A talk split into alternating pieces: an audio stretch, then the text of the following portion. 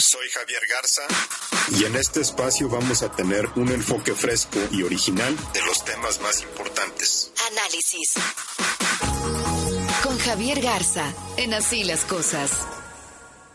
Vamos a enlazarnos con Javier Garza, comentarista de este programa. Jaloneo en los estados del país, sobre todo en los del norte, pero pues hay también otros tantos. Jaloneo con el presidente de a ver dónde se va a instalar Tesla, a ver con quién quiere casarse Elon Musk ahora que va a instalar una mega fábrica en México. ¿Cómo ves la cosa, querido Javier? Carlos, buenas tardes. Eh, yo ya te iba a preguntar si Yucatán había levantado la mano, creo que es el único que falta. Mira, eh, la verdad es que nosotros ya estamos en la era post vehículos eléctricos. ya, ¿Qué van a decir? Ahí se los mandamos de progreso. Tenemos unos que, sí, exactamente, unos que, que ya, que, que digamos que, que, tienen como combustible manteca de cerdo y no, otro tipo de cosas ya mucho más. Eh, otro tipo de combustibles fósiles. bueno, Eh, pues eh, Creo que falta Yucatán de los pocos estados que faltan. Eh, yo no me metería tanto en, en cuáles son las, el proceso de toma de decisiones ahí en la oficina de Elon Musk, salvo eh, mencionar una sola cosa, ¿no? En, todo este desfile de, de lugares que están levantando la mano por Tesla. El único estado que ha sido visitado por ejecutivos de Tesla es Nuevo León. Entonces, eh, eso es lo que nos está eh, hablando de sus intenciones. Creo que la, la idea del Estado de México ha sido una narrativa más bien construida desde Palacio Nacional eh, para tratar de mover esa inversión hacia, hacia otro lado eh, obviamente todo esto va a responder a los intereses de Tesla, ¿no? Si quieren exportar el producto que van a fabricar en México, pues lo más probable es que se vayan a poner en el norte. Si quieren utilizarlo para el mercado doméstico, yo ni siquiera vería el Estado de México, yo vería más bien el Bajío, o sea, Luis Potosí, en donde ya hay eh, infraestructura y logística. Pero bueno, esa será la decisión allá de, Elon Musk. Yo lo que creo que estamos viendo aquí, Carlos, es que eh, me parece eh, peligroso y grave el argumento que está utilizando el presidente López Obrador para tratar de direccionar esta inversión que es el del agua.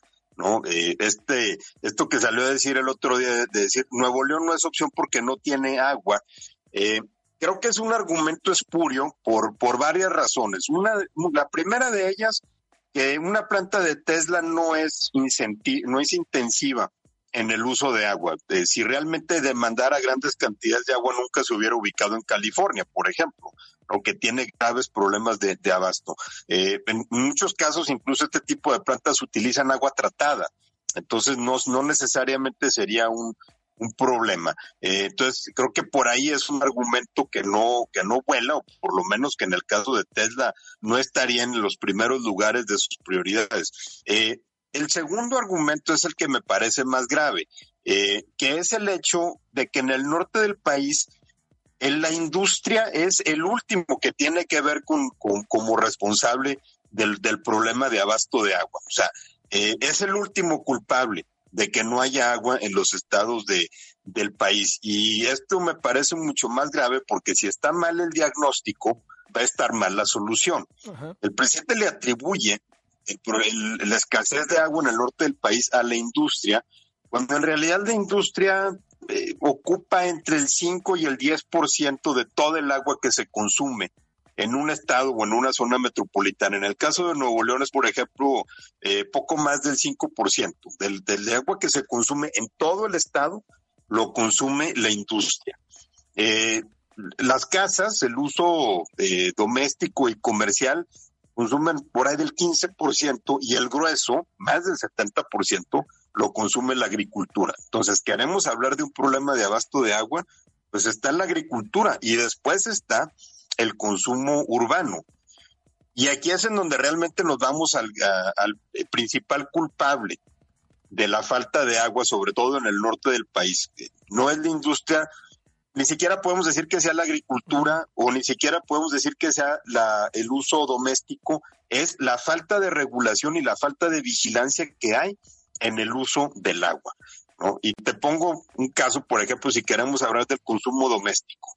Eh, los eh, en las ciudades el abasto de agua se da a través de sistemas municipales o sistemas estatales ¿no? Que sacan el agua de pozos o de presas con concesiones de Conagua y luego la meten en redes, Carlos, que tienen un desperdicio como del 40-50%. Eso es tremendo, ¿no? Eso es tremendo. La eh. cantidad de agua que se desperdicia en este país es brutal. Exacto. Hay la que no se capta con la cantidad de, como llueve en algunas zonas, ¿no? Sino Claro. o sea, como llueve, mira, uno que vive en la Ciudad de México, como llueve en la Ciudad de México, es para que jamás se hundiera la ciudad, ¿no? O sea, para que no hubiera este tema de, no, pues es que estamos sacando muchísima agua de los mantos frescos. Oiga, pero es que no, han visto todo lo que cae. O sea, si tuviéramos una buena captación de agua, esto sería la locura, ¿no? Eh, no, deja tú la, eh, por una parte la captación, pero por otra parte lo que se, lo que se sale de las tuberías. Eh, el desperdicio que tienen los sistemas de agua, una vez que metes el agua en la red, cuando se tira el 50%, el 50% que no llega al usuario final, pues lo que significa es que una ciudad como Monterrey, ¿no? O como Zacatecas o San Luis o Torreón, pudieran vivir perfectamente con la mitad del agua que sacan cada año. ¿No? Eh, por, por la forma en que los sistemas municipales, con sus redes de distribución ya viejas, bastante desgastadas y que no reparan, porque no tienen recursos, eh, desperdician. Ahora, esa agua es agua de, de, la Comisión Nacional del Agua, es agua que con agua le concesiona los sistemas, con agua debe, por ley, está obligado a vigilar su correcto uso.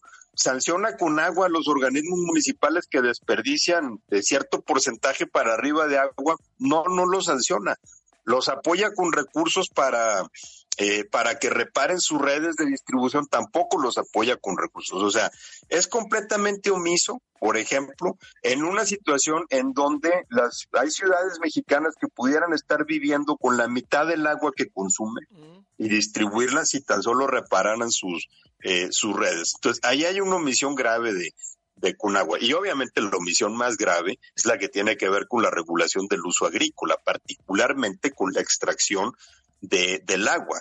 Eh, yo te pongo el caso, por ejemplo, que conozco mejor, el de la comarca lagunera, en donde mucho se dice que las eh, empresas lecheras han abatido los mantos freáticos eh, por el cultivo de, de forrajes intensivos en agua, como por ejemplo la alfalfa. Y sí, sí es cierto, y hay, hay parte de razón en eso, pero también es cierto, por ejemplo, que eh, entre una tercera parte y la mitad del agua que se extrae para consumo agrícola en la laguna se extrae de pozos ilegales, de pozos que no están concesionados por, por Conagua. Se estima que hay tres mil pozos ilegales sacando agua en la comarca lagunera ahorita. El año pasado, el poderosísimo ejército de nada más dos inspectores de Conagua clausuró 30 pozos ilegales. Entonces, pues, a ese ritmo en 100 años ya van a acabar con el problema, ¿no? Y ahí es en donde se está yendo eh, el agua. Eh, entonces, estamos viendo un mal diagnóstico del problema y si el problema está mal diagnosticado, eh, en este caso por parte del presidente culpando a la industria, pues vamos a ver una mala solución. ¿Qué es lo que va a ocurrir? Se van a perder empleos, ¿no? En algún momento Tesla va a decir, pues, ¿saben qué? Si no me, si no me dejan ponerme en Monterrey, pues mejor me voy y lo único que va a pasar es que se van a perder empleos, pero el problema del agua va a continuar. Muchísimas gracias, querido Javier, te mando un abrazo. Gracias, Carlos, buenas tardes. Javier Garza, comentarista de este programa.